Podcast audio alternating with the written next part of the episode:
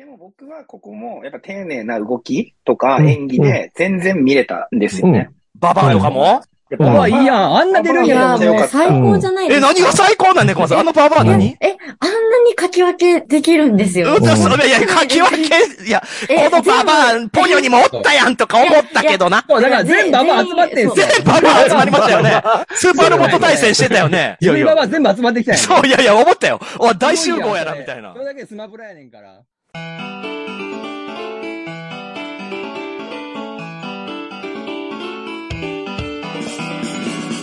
はい、始まりました。ホラボド。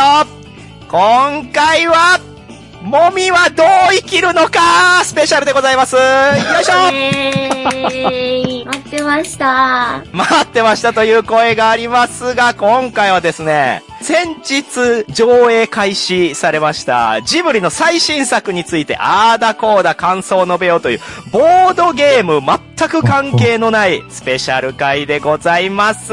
出演者は、まずはこの方から、どうぞどうも、その日暮らしのアサッティこと、炭酸のあさとです。よろしくお願いします。こんな感じ？こんな感じっていうか、変な空気感で入ってくるな、君。今回、炭酸社長のあさとさんがですよ、どうしても撮りたいと、これを。それをどうしてもってね、私はやりたくないって、もうひたすらやりたくないって言ってんのに、いや、どうしても撮らせてくれって言うからどうし、ても君たちはどう生きるかの良さを、はい伝えたいと思って、はい。まあそういうことでね、あさとさんを筆頭にね、進んでいこうと思いますけど、さらに出演者この方です。どうぞ。はい。ジブリ作品で一番好きなのは、隣のトトロです。ピンクゲームズ佐々木です。うわ、佐々木さんやんえ、こんなとこに出ちゃったよ。いやいやいやいや、めちゃめちゃいい作品でしたからね。ゲームデザインについてとか、流通についてとか、もうもうちょっとアカデミックに話せる回、また出てほしかったですけど、いやー、いやいや頑張っていただきたいもうこの作品も。アカデミックに語れる作品だと思いますよ。うん。もう、これは期待値上がりますね。はい、では続きまして、この方。早押しか勝たん。猫まです。あ、猫間さんやん。もうジブリといえば猫間さん。先日配信しました、魔女の宅急便をもみがディスる回でもね、出ていただきまして。えー、今回も戦う羽目になるんでしょうかはい、ではさらにこの方です。もののけ姫とロストワールド2を同じ日に映画館で見ていたカブラギ B です。どんな、どんなちゃんこ？そんな記憶がありました。いやー、カブラギ P さん。はい。最近も生活苦ということで。生活苦ですか？生活苦ではないですけど。中に輝いている暮らしのって感じその日暮らしではないですよね。うん。アリエッティ的なことではないッ。ティ的な、アリエッティその日暮らしじゃない。あ、そうですか。いや、今回も頑張っていただきたいなと思います。では最後はこの方です。どうぞ。はい、皆さんお集まりいただいてありがとうございます。えー、スタジオジブリ代表取締役の鈴木敏夫です。よろしくお願いいたします。えー、すごいこんな番組に。は いすごい人来た。鈴木敏夫です。ちょっと関西なまりありますけど。あ、そうですね。今日は、あの、タイから、タイからですか？タイから来あ、た。はい、あの、フィリピン人と一緒に来ました。よろしくお願いします。人と一緒にとか愛人なんです。あ、やめてもらっていいですか？あの、ファンの方も聞くんで、あなた、すぶたくんですよね。はい、そうです。酢豚です。グループ SNE の黒田翔吾ですよね。その名前やめと。あ、怒った。その名前出すと怒るんですよはいね。はねですよろしくお願いしますえーはい怖いですね。怖いですね。黙れ小ぞ。僧って言ってほしかったですけどね、今のところはね。そうですね、黒田翔吾ですよねって言ったら、黙れ小僧でやってほしかったですけど、申し訳ない。ははい。というね、まあ、計6名集まりまして、いや、6人もおんのかいと。い。うん。もう正直ね、私全く乗り気じゃないんですよ、今回。なんだって？いやー、私がなぜね、こんだけなえなえの状態で通っているかというと、そのジブリの最新作を劇場に見に行って、うん。もう偉い目にあったわけですよ。なるほど。何も言うことないなと。本当私の中ではダメだったんで、うん、これを特集することはないなと思ったんですけど、うん。で、それをあなたたち5人がですね、もう真っ向からもみさんに対して、もうああだこうだ言ってくれるわけでしょ、今回。はい。そのつもり来てますからね。いや、ありがたいわ。だから私を改心させてください。うんあマジ？目標なんで。あ、その点で言ったら、もう2回見た方いらっしゃるんでしょこの中で。2回見ました。あはあ、すごい酢豚さんと猫間さんは2回も見てる。い。2回見ました。はい。というわけで今回はもうネタバレバキバキでいきますから。うん。リスナーの方でまだ見てないよとか、この後見ようと思ってるとかっていう方はね、もうここで止めていただいて、ぜひ見てから聞いてください。もみと他5人との戦いを。まあでもね、僕はね今から喋ることを聞いた上で見る方が、実はいいんじゃないかと。いや、ないやろ。見にかいやろ。予備知識なしで。そうですよ。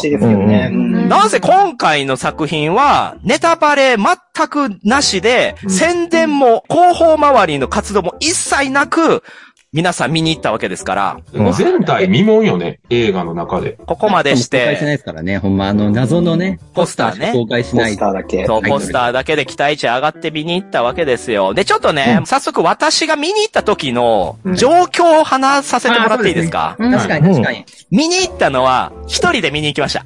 一応ね、満席に近い形で入ってたんですけど、私の真隣にめちゃめちゃイチャつくカップル。あと前に子供。うん。やっぱジブリですからね。もう子供連れのお母さんお父さんがいて、ほんで始まる前に、キャッキャッキャッキャー言うて、イチャつくわ盛り上がってるわで期待値上がりまくってるわけですよ。周りの人たちは。で、始まりましたらば、まず、その子供たち、キャッキャッキャーって言ってたんですけど、5分経ったらもう、シーンって、何も喋らなくなったんですよ。うんうん。あれ？と思って。ええことやん。そう、まあまあまあね、私としては良かったなと思いましたけど。で、映画終わりまして、うん。隣のカップル、パって見たら、もう本当一切喋ることなく、すくって立って、スーって帰ってったんですよ。うんうん。あんなイチャついてたのに。で、よく見たら、周りのお客さんたちも、スーって何も言わずに帰ってって、あれ、これ、私以外も楽しめてなかったんじゃないかなというふうに、その時は思ったわけですね。うんなるほど。うんうん。全然否定しない。あ、否定しないんだ。はい、全然否定しない。いあ、結構同じ目に遭いました、皆さん。や、同じねっていうか、無言で去っていかざるを得ないような感じでしたよね。あー、まあそう、何を思えばいいとか何を言えばいいかっていうのは困るっていうのは世間一般でも評価としてありますから、今回のこの君たちはどう生きるは、言ってやっぱ賛否あって、で、私思い起こせば、その最後にジブリ作品を見に行ったのって、アリエッティなんですよね。うん。うん。うん。うんもうアリエッティって何年前？だいぶ前ですよね。13年とか14年とか前じゃないですか、うん。で、それ以降もジブリ作品あったじゃないですか。で、それ風は立ちぬも行ってないってことですか？え？風立ちぬは、実は期待してたんですよ。はい。うんただ、あの、主演が、安野秀明さんじゃないですか。もうそれ聞いた瞬間、もうええかなってなっちゃったんですよね。えー、そうなん？いや、なんかその、友達呼んできて、声優させましたみたいな空気感、む、無理やなと思って、うんその宮崎駿と関係性とかが。劇中にもちょっとうっすら見えてきたりとかしたら、しんどいなとか思っちゃって、うんあとエヴァ作れやとかいろいろ思っちゃって、こう、見なかったですし、あの、ジブリに関しては、えっ、と、ラピュタ以降楽しいと思ったことはないですかね。結構、そうなんですこうじゃね。んなるほど。結構やん。ジブリめちゃめちゃ好きなんですよ、ラピュタ。タ。うん。ナウシカは時点で好きなんですよ。うんう。んうん。で、もののけ姫は試写会行くぐらいあれだったんですけど、とはいえやっぱり小6とかだったんで、やっぱ、ああいう時代設定とかに置いていかれて、そこまでやっぱ楽しめなかったのがあるんで、本当に素で、すんなりエンターテイメントとして受け取ったのはラピュタですね。皆さんどうですか？さっき佐々木さんがトトロ一番好きですって言ってましたけど、ちなみにトトロの何が好きなんですか？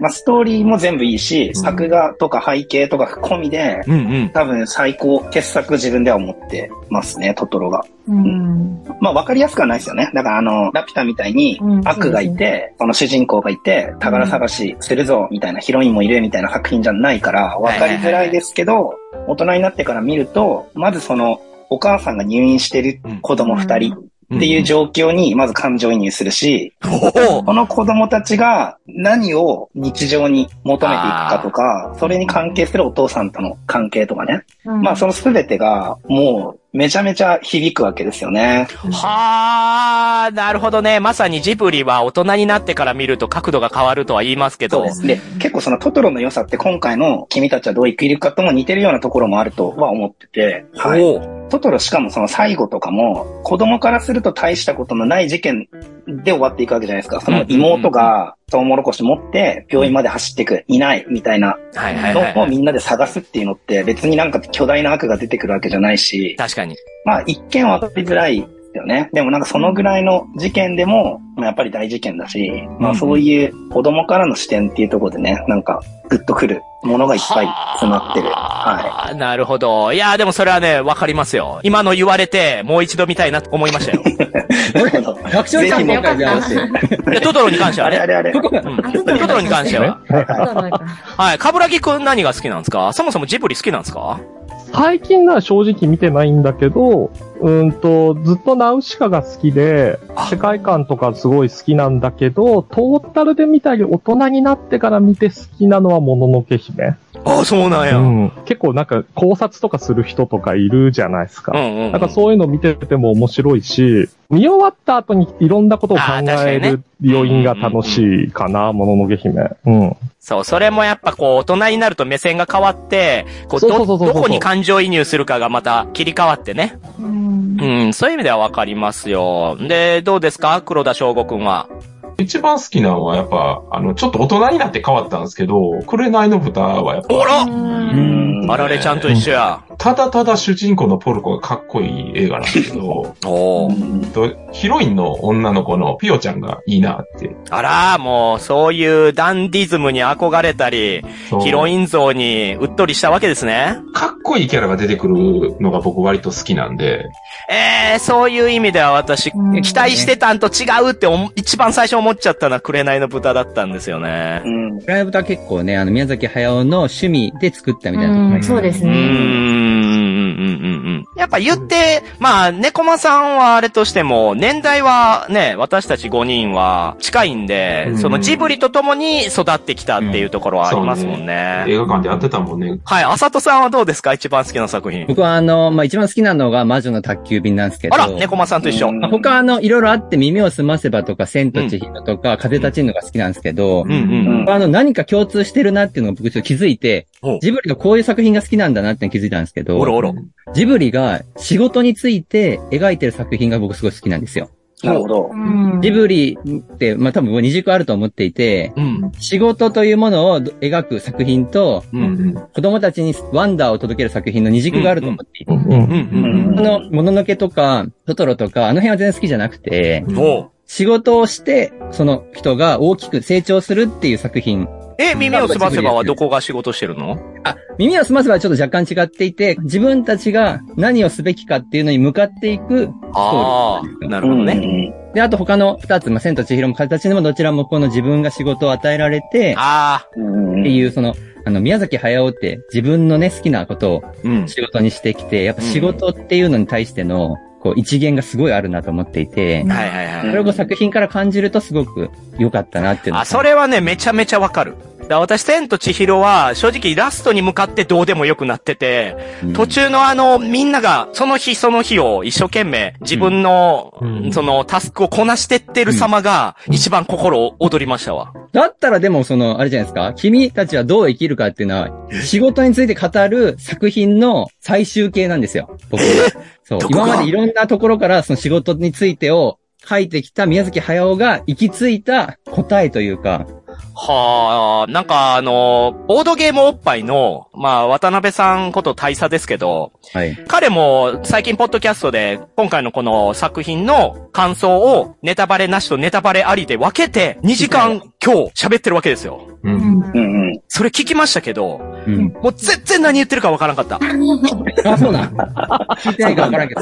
視点がやっぱちょっとそっち寄りっつうかなんかこう、客観俯瞰どころじゃない、なんかう、んうん。メタね。うん。まあメタクリねエイター視点になってって、うんうん。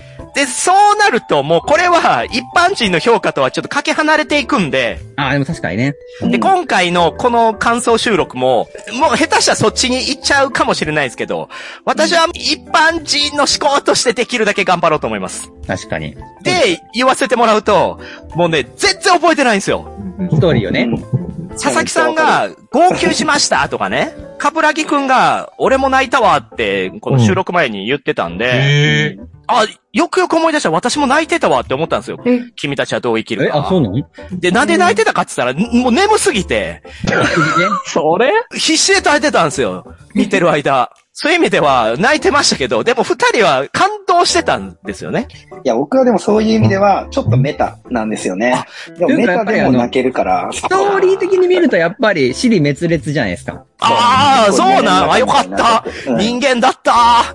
いや、そうですよ。そ れ結構私が行かれてんのかな？そんなことないですよ。まあ、やっぱりあの、宮崎駿は、あの、本人のインタビューとかでも言ってるんですけど、うんうん。あの、トトロまでが作りたかった作品で、トトロでなある程度やりきってるんですよ。要するに、うんうんアニメーション時代に子供たちに夢と希望を与えるようなアニメーションを作りたいっていう気持ちは、うんトトロぐらいで一旦終わってるんですよ。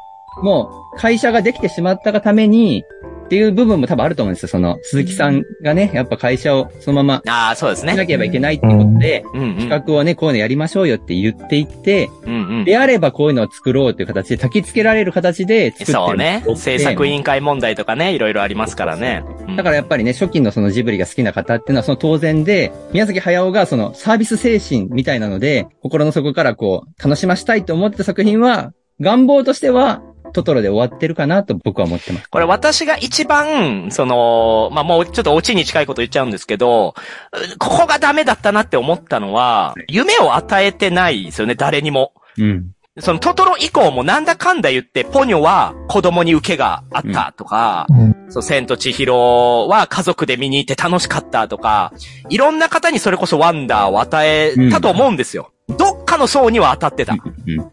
なんかね、今作はね、本当にどこの層にも、ぶち当たらない、この、中心がない感じ。うん。これがね、私、大打撃だったんですよ。でも今日ぶち当たってる5人が来てるんですよね？ここにぶち当たってくれた？え、みんなうの、んそもそもなんですけど、見終わった後の直後の感想ってどんなんでした？ああ、見終わった瞬間ね。お終わった後、僕はでも逆に、今までやってきてないことをしていることに対して、グッときましたね。あのもみさんが言ってた楽しませようとしてないっていうのは、楽しませようとしてないところが評価上がってんの？そうなんですよ。マジかよ。これ一個見てしまうと、そら、ダメなんですよ。やっぱりね、宮崎駿サーガなわけですよう。ん。いやいや、サーガはは、いただで上映しろじゃ。皆さん1500円、しかも今金額上がってますから、そんだけ金額を払ってる以上、楽しませる責任があると思うんです、い私は。、やでもね、それは違うんですよ。今回、まずあの、宣伝を打ってないっていうのは僕それだと思っていて、ああうん別にだって何も面白いから来いよみたいなこと一言も言ってないじゃないですか。うん。あんたらが勝手に公開したのを見に来ただけでしょっていうスタあ、ンス。出た出た。うんそう。出たよめっちゃ同意見です。あ出た完全に同意。佐々木くんと浅戸くんらしい、これ。それはだから、あなたが単に言ってるだけなんだから、面白くなくても自己責任なんですよ。なんもね、騙してないですからね。同人じゃないんだよ、作ってんのは。君もノインクだし、君は炭酸として働いて、ゲームまで作品を出してんだよ。で、それを、別に俺俺ら面白いって思ってないけど、売ってるわ、じゃないでしょ？違う。え？うん。スペクタクル、要するに期待をして来いよとは言ってないんです。予告編がないと。えー、だから宣嘘伝して、無理に面白そうに作ろうことはしてないわけですよね。うん。これしてたら確かに僕も、いや、それなら、早尾作品って言うべきじゃないと私は思います。で、違うんですよ。今回の宮崎駿の字って違うんですよ。知何ってます？そうですね。ザキが違うんですよね。ザキが違っていて、うん宮崎駿は本当は難しい方のザキなんですけど、そうですね今。までは簡単なザキを使ったわけじゃないですか。う。うんん。で、それをわざわざ難しいザキに戻して、うん。書いてるんですよ。ちゃんと君たちはどう生きるかに、宮崎駿監督作品って書いてて、う。うんん。これはだからもう今までの宮崎駿ではないよということをちゃんと示してるわけですよ。だからないやねそれはだねだからないやねだよね。わかんないよわね。かりづらいけど。わかりづらいし、エゴや。それはそう思うけど。うん、あ思うんかただ。でも宮崎駿としてはやっぱりそこで、あ、メッセージがあるとそういうね、うん、意図を組んでくれと今ま。でのやつと違うんだよってのはちゃんとまあ、精一杯出してると僕は感じてますけどね。まあまあちょっとここで一回猫マさん、素直な猫マさんに、ちょっと聞いてみよう。その見終わった直後の感想。見終わった直後は、あ、もう本当にこれで最後だから、うん。これだけの好きを詰め込んでるんだなっていう、ああ、なるほ思いど。ましたね。これはもうジブリが、その今まで好きでずっと見てきたファンはみんなそう思ったんじゃないかなって思う。えーやりたいそうな全部詰め込んでるんだなっていう。うんそれもめちゃめちゃ思いました。うんあ、そうなのいやいや、その詰め込んでるのはわかるけど、ジブリファンってみんな称賛してるの、この作品は。うん、賞いやー、どうだ賛。形でもないんですけど、まあ賛否両論あるよなとはみんな思ってると思います。そのなんかもう本当にもう手放しで素晴らしいこの映画をっててる人はあんまいなかったかなと思います。え、でそう。も映像表現としてはジブリスマブラでしたよ。いや、それはわかる。いやいや、そう。結構やっぱね、その賛否あって、その3の方、称賛してる方の意見を私もいくつか見ましたけど、結局そのジブリだとか、宮崎駿の最後だからとか、ネタバレなしで見に行けたぞとかっていう、補正がかかってる感じがあると思うんですよ。うん。だから、これを、早尾ではありません。ただの一作品として見て、映像美とか音楽を抜いた時に、本作として受け止めちゃうんじゃないっていう。うん、なんか、それは私は風立ちぬで感じましたね。好きなものを詰め込んで、うん。周りの評価を一切気にせずに、自分の好きなのずっと書き続けてた漫画、詰め込んで、もうそれこそ本当周り別に、まあ、風立ちぬは、テーマ的にも、その好きな人が見に来いよ感が出てる点ではいいなと思うんですよ。うんうんあれを、じゃあ、ちっちゃい子供と見に行こうぜって、さすがに親も思わないと思いますし、時代設定的にも。んだそういう意味ではもう、切ってるわけじゃないですか。うんで、さっきのあさとさんが言う、宣伝を一切してないから、みんなフラットに見に来いよっていう状況であるっていうのは、逆に言えば、様々な人が来てしまうっていう状況を生み出してるんですね。うんそれはそうです。だから、ちっちゃい子は正直向いてないし、カップルで見るにも向いてないようなものになっちゃってるけど、それが全くわからずに見に行ってしまうっていうのを、制作側が良しとしてるんだったら、私はやっぱりそこは一生負に落ちないなとは思いますね。どこまで行ってもエンタメだと思うんですよ、クリエイターって。ただ、クリエイターをアーティストとして見たときに、それを評価すべきっていう理論もわかるけど、ちょっとやっぱお金を出して、そのファミリームービーであるというポジションは、この作品においても、いや、拭えないんじゃないかなと思うんですよ。それは、ストーリーがってことですよね？違います？ストーリーもそう、あとアニメーシ、ョン表現としては、うん見応えがある場面は多かったの。え、それ映像ってことでしょ、うん映像。それはそうよ。まあでも、うんまあ僕もストーリーとかそういう映画とそのもののやっぱクオリティとしては、もっとできたんじゃないかなと思ってはうんそうね。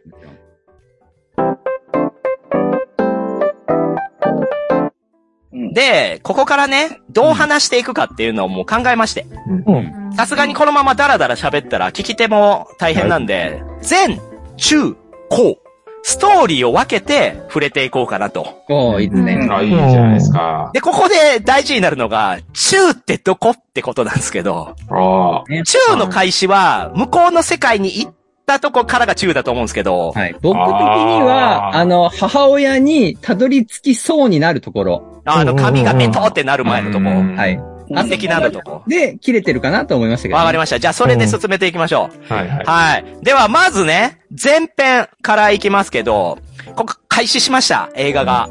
お宮崎駿はどんなので来るのかなと思ったらいきなりそのホタルの墓みたいな、うんそうね。戦争から始まるわけじゃないですか。カンカンカンカンっていうとこが始まるんですよね。で、その瞬間私のボルテージバカーンってもうマックスまで上がったんですね。お、上がったんだ期待してってこと？うんもう戦争もの大好きなんへで、ーやった人いっぱい死ぬんや、この映画と思って。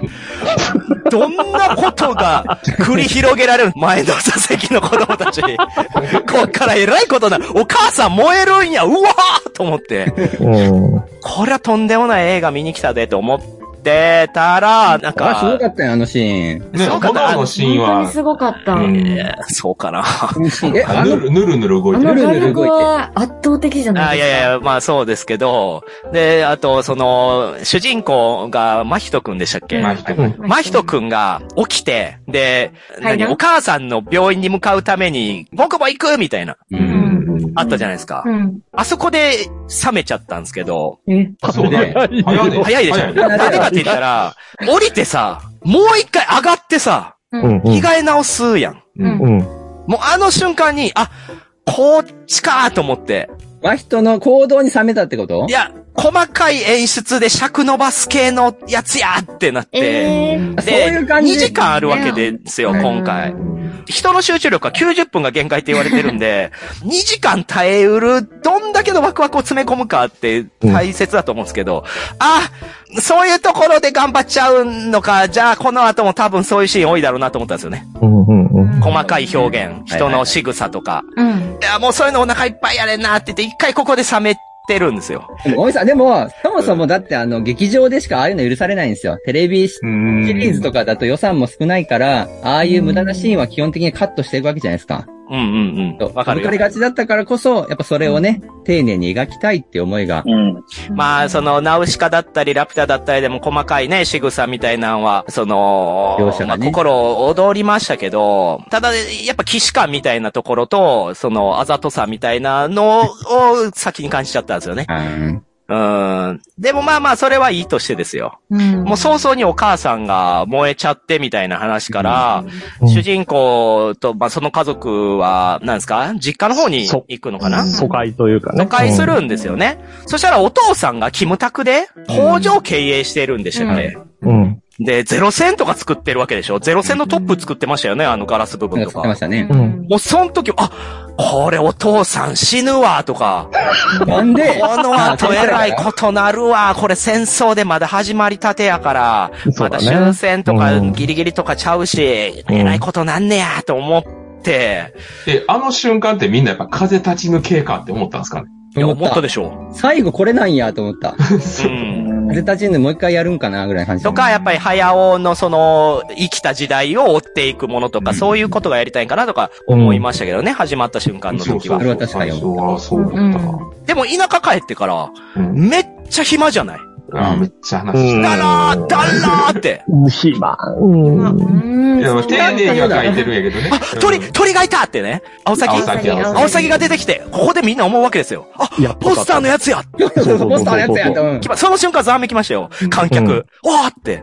うんそし。たらピッシャーって飛んできて、うん。でヒューンっつってまたビューンって飛んでいって、あの、廊下のシーンですよね。うん。うん。そしたらね、そのお母さんの妹うんが、あらあら気に入られたのね、みたいな。うん。うん。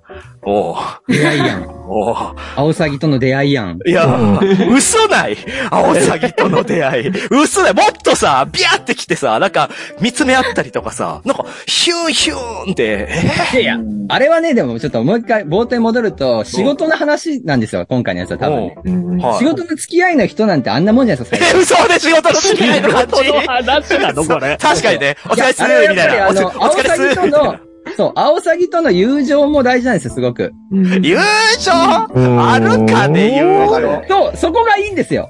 そう、あの、要するに仕事でよく知ってる人たちとの交流って、ギリギリ友情あるかないかぐらいのことって多いや、いじゃないわわかりますよ、はい。そういうことを。青崎その目で見てんの君だけやろ。いや、僕はめちゃめちゃわかりますよわ。かりましたねで、佐々木さんわかんねえ。何がわかん、いやいや、仕事関係はわかるけど。ただ、これは後の方で徐々にそうなってくるけど、うん。まあ、この段階はね、確かにね、結構ゆったりめで、うんうんでも僕はここもやっぱ丁寧な動きとかうん演技で全然見れたんですよね。ババアとかも？あのババアたちとか？やっぱうわ、いいやん。あんな出るんいや、や。もう最高じゃないでえ、すか。何が？最高なんね、小松さん。あのババア何？え、あんなに書き分けできるんですよ。うんと、それ、いや、書き分け、いや、書き分けで言ったら、こえのババア、ポニョにもおったやんとか思ったけどな。そう、だから全部ババア集まってんすよ。全部ババア集まりましたよね。スーパーロボット対戦してたよね。いやいや。ババア全部集まってきたんやそう、いやいや、思ったよ。お大集合やな、みたいな。それだけでスマブラやねんから。いや、この時点でですよ、この冒頭のこの辺の軽い流れを見見てると、まあ、早尾の自伝とかまあ読んでると、宮崎駿のやっぱ少年時代とおのずとリンクそうですね。うんしてるんですよ。ううんん。でうん宮崎駿は戦時中にも結構な金持ちであんまり戦争影響せずに、まあ、生きてきたと。あ、これやっぱりね。早尾の自伝的作品なんだな、みたいなのは、あそれはやっぱそうなんだ知ってると、うんうん。めっちゃ思うんですよ。そうですよねああいうおばあさんとかもきっといたんですねそ。う。で、で、そういうのが刷り込まれてると、あ、こういうばあさんたち本当にいたんだな。これがポニョンに繋がったんだな、みたいなところに、なんか思うんですよね。おさらい？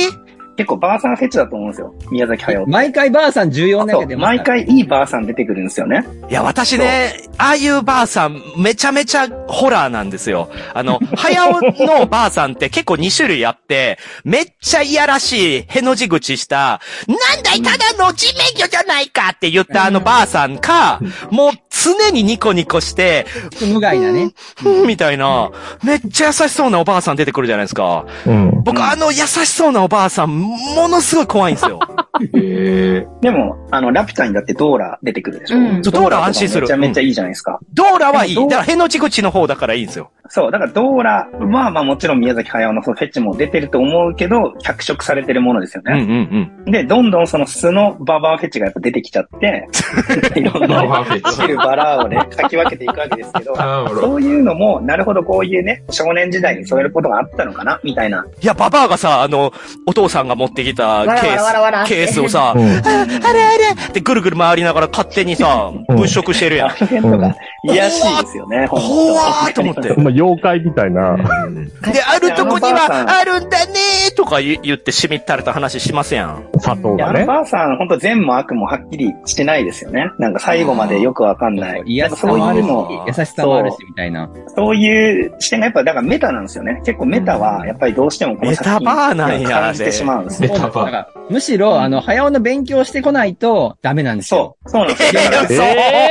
その、嘘今までのジブリあんま好きじゃないって聞いて、ちょっと、かぶらぎくんからもなんか言ってあげて。よ。彼らちょっとババアに行かれちゃってるよ。うんえ、でも、僕は宮崎駿がどうこうって言っても、そんなにシリーズを追ってないから、あんまりそういうその制作者の意図とか全然わかんないけど、純粋にその序盤に関して言えば、一応ね、その実際にあった戦争がテーマから、ちょっとずつ非日常になっていくじゃないですか。うんうんあの切り替わりが、個人的にはなんかホラー映画の序盤じゃないけど、ちょっと不思議な話にここからなってくんだろうな、みたいなところあは、すごい好きだった。あっちの館には行っちゃいけませんだとか、なんかあ、あそうね、わかる。あそこはワクワクしたね。ああいうのことこがか、キーになるんだという。どんな風に転がっていくかわかんねえなっていうワクワク感で普通に乗り切っちゃったけどな。うん。でもね、長すぎるて。あそこ。長いは長い。あと学校に行くシーンいる？てかね、あのね、そう、一個だけ思ったのが、まあ全編通してなんだけど、主人公があんまりリアクションが薄いんいや、そうう。ん。わかるのはわ、。ちょっと感情は出すんだけど、あんまり、この子が本当はどう思ってるかは、あこう見てる人に委ねますじゃないんだけど、学校行った時に、その、まあ、クラスに合わないとか、都会校扱いされて、なんか距離取られるとか、まあまあわかるし、早尾もそうだったのかなと思うんですけど、そう自分で石を頭にパチンって当てて、自傷行為の末、学校休むじゃないですか。う。うんん。あれなんで？え、行きたくないんでしょ、学校いや、単純にいいじめっ子に復讐したかった。え、でも、や、やりすぎちゃうあれ。自分でびっくりしてたやん。血出すぎ。びっあの血はびっくりしたけどいや。まあくりしてたよね。そのフラストレーションもあるんだと僕は見ましたけどね。自分に対してももやもやしてるし、その環境とか、お母さうんんのとも打ち解けらんないその現状ですよね。なるほど。じゃあ、うんちょっと怪我して、とかのつもりが、そんなフラストレーション溜まりすぎた結いや、果。もう苛立、苛立ちもある。そうそうそうそもそも彼は温室育ちだから加減もわかんないんですよ。怪我してきてないから。なるほどね。それはリアリティがある。それはリアリティがある。だから、あれ初なのね、多分ね、自傷行為のね。そうそうそうだからストレスは溜まってるんだろうけど。結局、あの時点で登場してる人たちって全員悪いことはしてないから、ちゃんと主人公のことを思ってやってくれてるんだけど、なんか違うんだよなっていうのの表れかな、みたいな。うんそのね。まあ、すムカついてるんまあ思春期のそうそうそういろいろ車で送ってもらったりとかさ、あれも人によって余計なことしやがってっていう。そうそうそう。でまあ人は特別だぞみたいなそう。そうそうそうそうのうのうと生きてる自分とかね。ああ、そこまで考えてる、うんそうでしょう。まあ、それはね、早尾がそういうふうに事前に書いてるからな。いやいや、もう、もう、早尾くん視点はお腹いっぱいです。いやいや、早尾くん視点で見ないと、やっぱ今回のうんいや、そうやろ。いや、そうやね。いや、私ね、もともともみさんって人は完全感情移入型なんですよ。うんもうどんな映画見ても、魔女の宅急便にしても何にしても絶対主人公になりきって見るんで、それで楽しめるかどうかなんですけど、この作品は感情移入すると負けるんですよ。うん。うんなるほどね。うんでも分かりづらいですよね。で、まあ、自傷行為、うんぬんが長いのはいいとしてもですよ。はいあのー、アオサギがとうとうね、話しかけてくるシーン。そうですね。これめっちゃ大事ですよ。だって、ね、ポスターで唯一出してる情報の、そうそうそう。しかもかっこいいじゃないですか、ちょっとガッチャマンみたいな。何かわからんすもんね。目、そうあるみたいな。あ、ガオークみたいな、もうすごい綺麗なフォルムで、あ、これがどんな感じなんやろと思ったら、中から、木の鳥のうん鼻のでかいおじさんみたいな、がバーって出てきて、うん。で、おっさんの声でこう、もう、お、お待ちしておりますぞ。今の似てる、似てる、似てた、今の。めっちゃお待ちしておりますぞ。何回って思ったよ。え、おっさんかいやし、こいつ、思ってたんと違うって。で、やっぱもう周りの子供はスーンってなってたのはもうそっからですわ。一個僕、てちょっと有識者の方に質問があるんですけど、マヒト君割と最初からアオサギに敵バチバチじゃないですか。あれなんでなんですかねなんか割と最初から殺しに行ってません？ああ、確かに確かに。弓矢をね。うん。いや別にお待ちしておりますぞって言うてるだけやのに。え、でもやっぱ、最初に言ってなかったお母さんの真似をしたりとか。お母さんの真似してあ気持ち悪さあったじゃないですか、なんか。まあまあ気持ち悪くはあるんですけど。普通におったらやっぱい、や、そうよね。いやいやいや、うん待て待て待て、あさとくん。あさとくんは俯瞰して楽しんでる側ないから、リアルにおったら気持ち悪いやんは、こっちのセリフやねん。あんな普通に生きてきて、庭になんか、あ、め、珍しい鳥おるわと思ったらお待ちしておりましたぞって言ったら、そらもう、バンバンバンやわ、そんなもん。お母さんうの、んその、助けて、みたいな、ま人助けて、みたいな言ってからじゃないですか。あそうモノマネとかねああ、はいはいはいはい。だから、たぶらかしに来てる感じがあったから、なのかな？その一番そのナイーブな部分を、その、えぐってきたから。そう、その真似を。あれなんでえぐったの？そもそも論、お待ちしておりますぞって言ってるのは、王子様が呼んでるってことでいいの？あれアオサギが産んでる。アオサギが。アオサギはどうしたいの？うん、これはちょっとむずいですよね。作品のテーマとして僕が思ってるものとしては、そこはそんな重要じゃないんですよ。ああ、その物語の道しるべでしかなくて、その彼が思ってることに関しては掘り下げてないということですね。うんうんうんでも何かしらあるんじゃないですか。真人に対して、やっぱり。うん、そう、その、またそれも飛んじゃうんですけど、同じ血がある人間しかっていうのがあったから、ねそのお待ちしておりますぞは、結局は、その、まあ、呼び方はどうであれ、大王子が、うんうんやっぱり呼んでるってうんいう。世界に対して意義があるみたいな。うん。石の石であり、その大王子の石でもあると思います。ああ、じゃあ、それに導かれるかのごとく、その、あの、言っちゃいけない塔みたいなところに行っちゃうわけですね。うん。その後どうなったっけ？覚えてないけど。え、まあ、一回、で、ちょっと戻ってくるね。一回戻ってくる。行きそうにな。地下からね、一あ応、、そうだそうだ。なんか顔ギ、ギニューってこう、石と石の間からグーってなってたらおばあさんたちが来て、あー行っちゃダメだよ、みたいな。うん。うん。行けやって思ったよ、あの時。もうただでさ、あそこまでです。30分くらい見せられてんだから、もう、行けやって。で、まあ、その次も一回行くの失敗するしね。うん。長いね。まあ僕はでもこのぐらいまでは、うわ、今回結構微妙かみたいな風には思ってましたよ。よかったそっか。佐々木さん、こ こんところは盛り上がってなかったんですね。わかりづらいんですよね。やっぱそのわか、りづらい。アオサギが敵か味方かもなんかはっきりしないし、うんなんならおばあちゃんたちもなんか敵か味方かわかんあないーそうっすねなんですよ。うん、意味深かなみたいな。みんなそう、お父さんも敵か味方がわからんし、あの新しいお母さんもわかんないし、夏子さん。なんかもうそうねはっきりしないなみたいな。なんかね、結構ここまでこんな使っちゃうんだ、みたいな。確かにね。そう、っていうのは思ってました。いやー、よかった。そこは一緒ですね。まあ、あと、青崎がやっぱり、その、ちょっと期待してた、わかりやすくヒーローとか、魔法を使って応援してくれるタイプとか、そういうことでもないっていう点で、やっぱり私の中では、どこを中心として見るかは、このタイミングではもう、完全にブレてたんですよ。ああ、なるほどね。主人公にもなりきれないし、青サギにもなりきれないし、夏子さんも自分を出すタイプじゃないから、うん環境だけを見て面白いか面白くないかっていうので見て、で、カブラギ P と一緒で、その早く向こうに行ってワクワクをくれっていう状況でしたね。うん。まあまあまあ君たち。がどういけるか読んで泣いたりするじゃないですか。あの辺はどういう解釈なんですか？浅田さんとかは。なんだっけ？おじさんの残したやつ？お母さんがおお母さん、お母さん。お母さんが大きくなった真人さんへっていう。そう。ああ、はいはいはい。なんか見つけちゃうんだ。うん日が暮れるまで読んじゃってね、泣いてね。いや、でもあれはやっぱりね、タイトル使ってる以上はやっぱね、入れといて。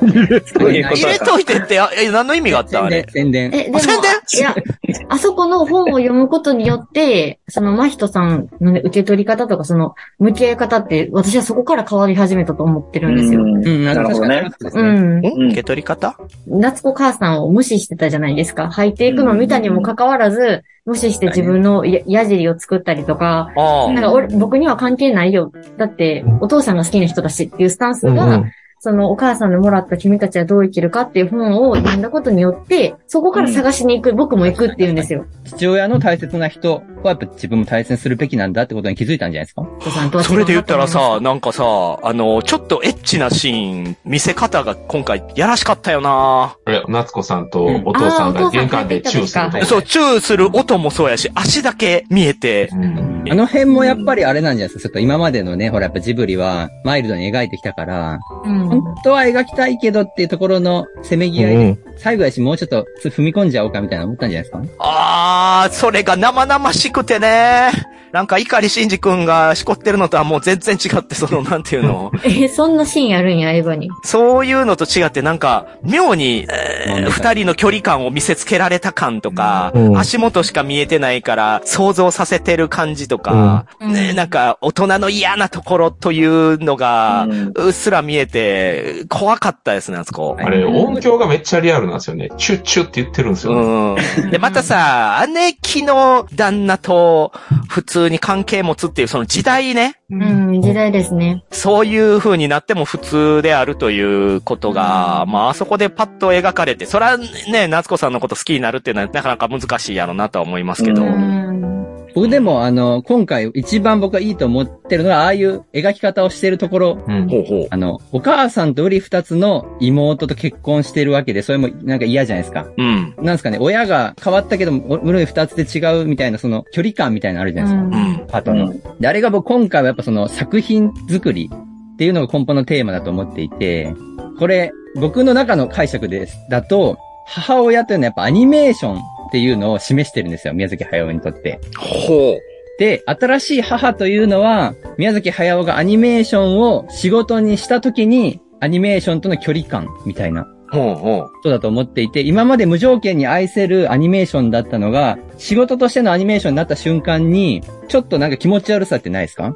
ああ、はいはいはい。好きなものを仕事にしたときね。本当にそれは好きだったものそのものなのにもかかわらず、うんなんかこう、気色悪い関係性になるじゃないですか。うんっていうのを、あの、母と新しい母で、マジかい。表現するというふうに僕は解釈していて、うん。それこそがあの宮崎駿のアニメーションに対するメタファーかなというふうに思っていて。おー、すごいな。うんそれで言ったらさ、夏子さんがさ、自分のお腹の中にいる赤ちゃんをさ、はい。見て、みたいな、なんか触っていいのよ、みたいな、はい謎のアドバンテージ取ってくるやん。まあ、アドバンテージじゃない。と思うんですいや、アドバンテテージやろ、あんなもんさ、息子の気持ちになったらわかるやん、めっちゃ嫌やん。少しでも仲良くなろうとしてる。いやいやいやいや。いやもうラリってるだけよ。焦りやと思うんですけど。いやいや、自分のお父さんの新しい奥さんになる人で、妹でお腹の中に赤ちゃんいて、で、見て、ほら、私たちちゃんとそういう関係なのみたいそんな。なんじゃないいやいや、エロい意味じゃなくて、変な意味じゃなくてうん、ちゃんと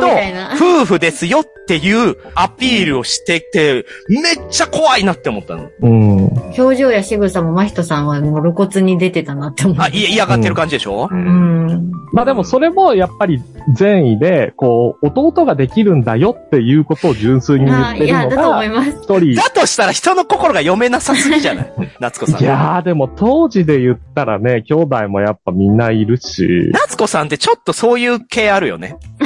まあちょっと浮世離れしてるそうだよね。なんか、妙に周りに対してのその、お姫様気質を見せつけようとするとことかお。嬢すごい様ですしねう。ん、線は引くよね、そういうの。うんなんかそこね、まあまあ大人になったんであれですけど、多分小さい頃というか、真人くんと同じぐらいの年であれ見てたらきついなと思いますね。まあでもほら、母親からすると、父親とあの二人とは関係性がゼロだけど、うん。子供ができることによって弟か妹かになるわけで、そしたらね、真人とも一応繋がるわけじゃないですか。うんああ、うんそうね。そういう血としてはね。そうそうそうそう。そういう意味でお母さんになったんだよってことを普通うに、ん。あ、そうそうそうそう。家族よでしょ？いや、うん英語、英語。おい、もうこの大人の子供に対しての。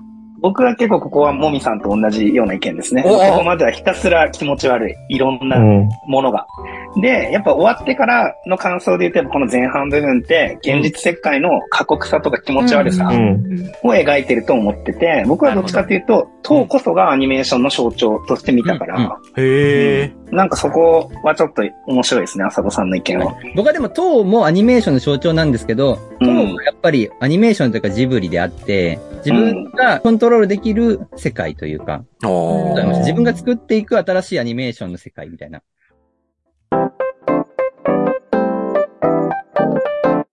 お、じゃあちょっと中編入っていきますか。うんはいうん。まあ、要は、異世界に飛ぶわけですよね。俺唐突だったらびっくりした。あれ、どうやって飛んだっそうけ本当に。何なんか、えまず床に、床にたいな沈んでて床に。こうぐーっと。そうだそうだ、アオサギとちょっと戦って、うん。そうで、その後、キリコさんと一緒にグニューンつって入っていそうく。そうそ塔の中に入った瞬間に、むしろ心躍りましたけどね。あ、あそう今回のジブリは全部出るんかもっていう、うんああ、そうね。そういうワクワクはやっぱここマックスありましたよ。やっぱこういうのジブリ入れなきゃジブリじゃねえよなーっていうのはすごく思ったんで、そしたらなんか、ファンタジーな世界に飛んで、なんだっけ、なんかいっぱい動物出てきたな。ペリカン、ペリカン。ああ、ペリカンがわーって来てね。う。なんかでっかい建物があるんですよね。あーそうそうそうですね。そうそう。はいで、入るなって。入るなーで、しかも入っちゃって、で、ペリカンも襲ってきたような、襲ってきてないような。だからギューって押されて、押されてあげちゃうっていう。うんそうそうそう。え、あれ結局何の意味があったんやっけ？あれはよくわかんないですね。あれ？うんやいや僕でもやっぱり、もう、塔の中こそもう完全にストーリーとかどうでもよくて、うん。なんですかね、宮崎駿のうん感情というか、うんここまでの気持ちを出す映像になったなって僕思いました。うん。わかります？あの、もう要するに、ストーリーとかじゃないんですよ。宮崎駿が今まで貯めてきた心情を、やっと映像化できたんですよ。ほう。ずっとその願望があったけど、宮崎駿っていうのは素直じゃないんですよ。うん。自分の願望と建前っていうのをすごく大事にするから、うんうん。毎回毎回引退するって言ってるのもそれで、本当は出したい作品があるけど、うん結局出さないんですよ。っていうところで、まあ、一個前に風立ちぬという、クリエイター参加だと僕は思っていて、あはいはい。今まで自分がそのね、あのもう本当この仕事だけに打ち込んできたっていうことを正当化するような作品だと思ってるんですよ。うん。うん。え、それと何この異世界がどう関係するの？で、異世界に入った時からもうストーリーを作るってことは、さらさら僕はもう宮崎駿がないと思ってて、は感情のトロなんですよ。うん。だってあの、ほら、悩み聞くよって時に出てくる悩みって別に理路整然としてないじゃないですか。あ 極論 まあまあ、そんなんあるけど。うん。それを僕は映像化してるものだと思っていて、はあ。だからあの、ストーリー的な意味とかはもうほとんど僕はないと思ってます。いやいやいやいやいやいあやの。序盤はあったんですよ。いやいやいやいや、いや、ね見に行った8割ぐらいの人、あそこから心躍るっておなってるでしょうよ、本来は。あ、あそこからやっぱ意味を探そうとしちゃうんですけど、あっこからがアートになるんですよね。そうん。うん。う。そうなんですよ。でも見てる側わからんから、それえーそうや後で考ね。えたらそうやなっていう。いや、そうやね。しかも言ってしまえば、あそここそ、収穫をなす部分じゃないですか。要は異世界に行ってしまった非日常感っていう。ところで。うん1時間待ったからね。そうやね。うんで、そうしたら、キリコさんが何？若返って出てきて、はい。なんかあんま、その、あ、キリコさんなの？とかいうくだりもほぼなく、なんか馴染んでさ。うんなりね。そうそうそうそう。ほんで、パーさんの人形が、ちっちゃいパーさんの人形が出てきてさ。うん。で、ふ触れちゃいけないよとか言われたのに、後でうん全然触れてるしさ。あそこら辺のルールもさ、よくわからないし。で、結局うん、あそこで生活してるの？あの、キリコさんは。いや、そんなんどうでもいいんですよ、え、別に。どうでもよくねえんだよ、バカ大事じゃないのって、見に行った人は大事と思って見させられてんねんそう。だね。そうだね。わかるよ。必死よ見に行ってる人必死ああ、ちゃんと追いつかなきゃこれ宮崎駿の何かをうん手に入れなきゃって見に行ってるのに、みんなを置いていこうとするその駿のやり口に、もうイイライライライラってしていくのもうあそこら辺からイライライラって。なんやねんこれって。何を見てるのってなっていく。でもそれは僕もそう思ってます。うん。でも、僕もそう思ってます。あ、よかった。でも、やっぱなんだかんだで、その、ね、アニメーション技術力の高さとか、世界観とか、背景技術とか、音楽もいいから、こう、あ、いいな、こういうの、こういうのみたいな、このジブリ感みたいなのが、あそこからじわーってこう入ってくるわけですよ。この居心地の良さみたいなのも、やっぱうっすらあって、アニメーションにね。そう。で、そういう点では、あの異世界で、じゃあ今度どうなっていくかって期待するわけじゃないですか。うん。でも、何？どっからおじさんの話になったんやっけ、これ？まず、えっ、と、青サギが途中でまた出てき出て、てきたね。うんキリコさん。で、一緒に探しに行けって。うん。はいはいはい。で、で、一緒にジャングルの中歩いて、そんなあった？うん。あ、そうそうそうそう。うんで、つまりはだからあの、お母さん、新しいお母さんを探しに行くっていう。そうそうそうああ、そう、目的はね。はい。う。うんん。穴塞いで、ジャングルの中で。で、今度はインコの工房みたいなとこで一悶着あ一悶着なんかあったっけ？あったあった。だから、アオサギが、えー引きつけますって言います。んで、ドアガチャって開けたら、インコの大群がおります。ほうほう。んで、台の前まで来ます。お前ら俺のこと空気やろって言ったら、火の、あの、女の子がバーンって出てきて、ヒミが、ヒミが、誰それ？君。え、ヒミがお母ちゃん、お母さん、お母さん。お母ちゃん、お母ちゃん。若い頃のお母ちゃん。ま、魔女みたいなやつ。ひあーはいはいはいはい魔女みたいなやつ。散らします。うん、で、ワープします。で、いや、唐突ですよね、本当ねいや唐突よ。小屋の中にワープします。いやいやわうん。で、美味しそうなパン食います。あの、ジャムとバターみたいな、うんべちゃべちゃってつけたやつ。で、おかんはこの先におるでって言って、一緒におかんの、えうんーおる今にガーって頑張って二人で行って、私はここで待ってますって言って、あのカーテンの向こうに行く。そうだ。ほんで、お母さんに会えるんやってここでなるわけですよね。そうああ、そうそうそうそう。あそういう意味ではさ、まあ、確かに全部唐突なんやけど、一応、かいつまんで食べていけば、ある程度その冒険してる感じも。表現されてるし、あとその、ヒロイン？うん何え、てか、この映画のヒロインって誰？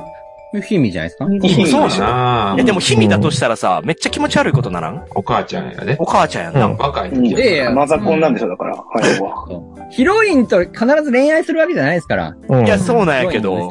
とはいえ、ね、パズーに対してのシータポジションってことじゃないですか？そうですよ。ああ、一応。そでも、親子愛いる僕のから。解釈だとやっぱあの、母親というのはアニメーションのメタファーなんで、うん。いいんですよ、別にそれで。あ、しかもなんか途中でさ、現世に戻るドアに招待されんかった？あったあったあったあったあった。うんインコに追いかけられて。このドア開けたらやで、みたいな。あれは何、うん時代ごとでドアが違うの？うん。うん、じ、時間軸が違うドアだと思う。いろんなところに繋がってるんじゃないですか。マルチバース。あ、そのもう、的なクロノでいう時の最果てみたいな場所なのかな、あれは。う。いや、僕がでもその辺ですよ。そのまさに、このどこにでも繋がってるドアとか、空に舞い上がっていくあのちっこいやつとか、わらわら。小玉、小玉、わらわらああ、はいはいはい、うん小玉の。白いい海を進むシーンとか、うん。あとなんかその暖炉に火で入ってくるやつとかう、んいろいろ、もう脈絡ないんですよ。もう全然そういうなんか描きたいシーンみたいなのがどんどん出てくるのを見てたとこで、あれ？なんか、セルフパロディ多くね？みたいな。ああ、そうね。うんいや、そうそうそうそうそう。たんですよね。すげえアソート感があるっすよね、あそこ。うん。そう。でもそんなセルフパロディなんてやる？みたいな気持ちに、やっぱここでなってくるんですよ。その ジブリを今まで見てきた人はなんですよ。早尾作品を追ってきた人はここら辺でなんか変な気持ちがしてくるんですよ。ほんと見たことあるようなシーンばっかそうねり出てくる、から。騎士感が多いです。そう。しかもさ、でちょっと、言ってしまうと劣化パロディじゃないですか。まあ、シーンはだって、ぶつ切りだから、ぶつ切りだし、雑だし、あとその小玉みたいなやつもさ、カタカタいう小玉のちょっとポジションのちっちゃいあれでしょ、ん。魔法の生物みたいなやつらでしょ、もうめちゃめちゃ多いんですよ。もうそういうシーンばっかりだから。あれもすごいデザイン適当じゃない？だからそれまではもうその、何、浅戸さんが言ってたような、描きたいシーンをいっぱい描いてるんだろうっていう解釈も全然できると思うんですけど、僕はここで、あ振り返っってるんだなっていう感じがしたんですよ。はあ。ってことは、この塔っていうのはジブリのメタファーなんだゲな、みたーいな。そうなんそう、って感じがこの辺で気づいてくるんですよね。てか、なんかそういう気持ちがしてくる。本当にそうかわかんないけど、自分はそう受け取っちゃった。ああ、でも言われてみたらそうですね。これでも僕もそう。見たことあるシーンのオンパレードなんですもん、本当にそう。そうそうそう。うん波はそのポニョだったりああ、そっか、あの波そうか。ポニョだったポり、そその、う千と千尋みたいに別の世界で仕事手伝わされたり。はいはいそう、はいはいなんかもう。なんなら未来少年コナンとかの船乗ってるシーンとかまで、うんうんうんマジかよ。そうそうそう。うんめっちゃ似てんの、本当トに。ルスとかね、そのほんまに仮白ワイン全部似てる。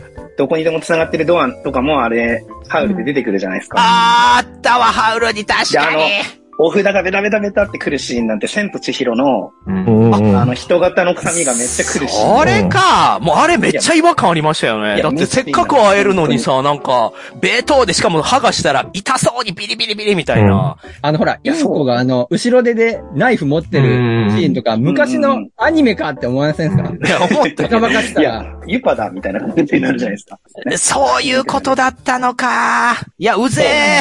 うざいい。や、そう、うざいんですよ。うざいんだけど、やっぱそれが感じられてきてしまって、その辺からなんかもう気が気じゃなくなってくるというか、気が気じゃないって何？うんなんかもう普通の気持ちでこの映画を見られなくなって、ああ、そういうことか。なるほど、なるほど。早尾何をしようとしてるんだみたいな気持ちになっちゃう。ご乱心してるんですよね。ご乱心をどう楽しむかになる。みたいな。これどうしたらいいのみたいにうんなってる中盤の終わりですよ。これ、こはあの、こういうこと言ってんじゃないみたいなの、なんとなく気づいてくるんですよ、その時に。うん。気づいてくるんですよって、その、みんながみんな気づいてくるって思ってたら間違い。そうなんですよ。でも、でもなんかジブリ追ってると、もうね、おのずと気づくようには、やっぱなってるなってるね。んですよそういうことか。なるほど。そういう既視感をつつくことによって、お前らちょっと見る目変えろよっていう暗喩があるわけですね、あそこに。そう。だこれってもうジブリ作品見てこないと全くわかんないし。いやでもそうなると、もう真人くんはモブってことじゃないですか。もうその時点で。えー真人に、だって視点を合わせてしまうと、だって初めて体験してることであって、でも今の話だと一歩置いてみて、初めてやっと、早尾のやりたいことが見えるってことだから、置いてけぼりですよ、本当に。真人はモブなんだよな だからエンドロールみたいな感じなんですよ、実は。うん。ああ、うん長いね、2時間の。長いです、2時間の。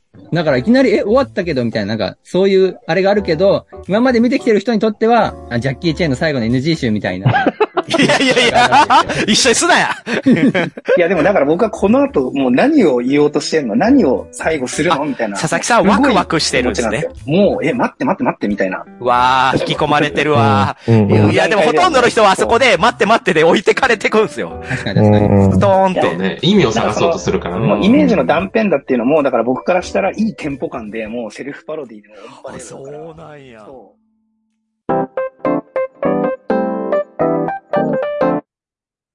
はい、ということでね、すばたくん。はつぶたです。こんにちは。あ、こんにちは、こんにちは。ってか急に改まってどうしたのってなってますけれども。いうん。やー、あのーあまりにも長すぎて、はい。これ、収録ね、実は2時間半撮ったんですよ。本編より長かったですからね。で、これ翌日に今撮ってるんですけど、はいはいはい。あまりにも長すぎて、はい編集が間に合わなくてですね。なんと、なんと、2週に続けて配信しようと思います。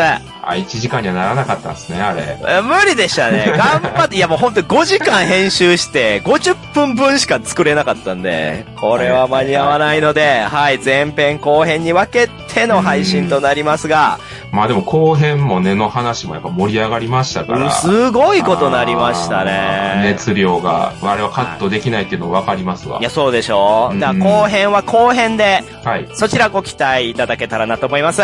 みんな聞いてね。聞いてねというわけで、チャオチャオチャオチャオ